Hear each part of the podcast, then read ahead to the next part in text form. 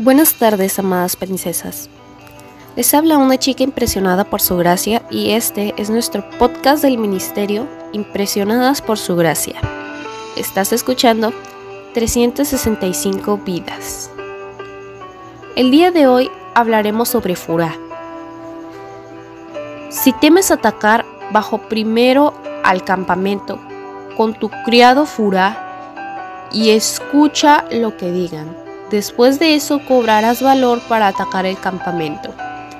Jueces 7, 10, 11. Nos encanta sentir que Dios está haciendo un milagro con nosotros, en nosotros y por nosotros. Pero a veces nos toca solamente ser testigos de los milagros y no nos sentimos tan importantes o tan impresionados.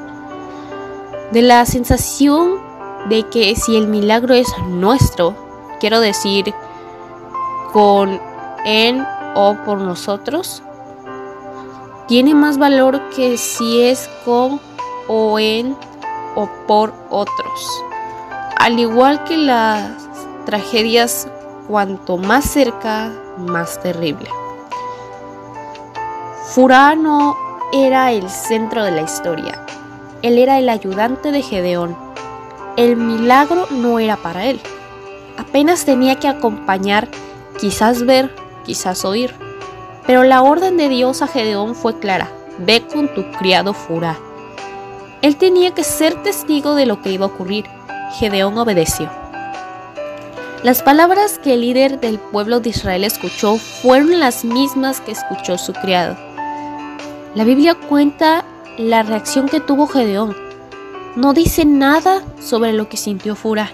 El milagro no era para él. Fura podría haberse quedado en el campamento. Podría haberle dicho a su jefe que a esa hora no tenía por qué acompañarlo. Que si iba le tenía que pagar horas extras.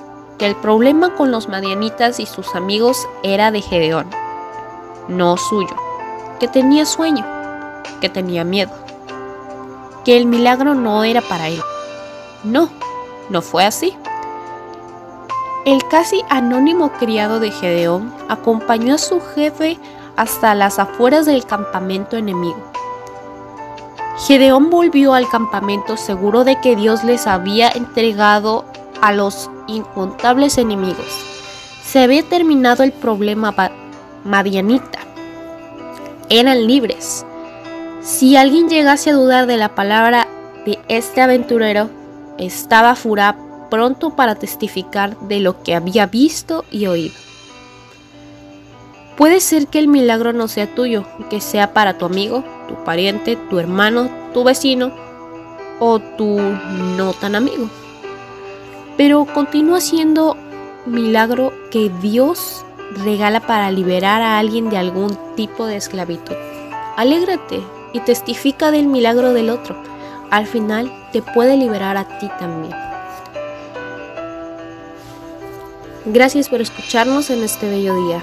Nuestra oración es que Cristo viva en tu corazón por la fe y que el amor sea la raíz y el fundamento de tu vida.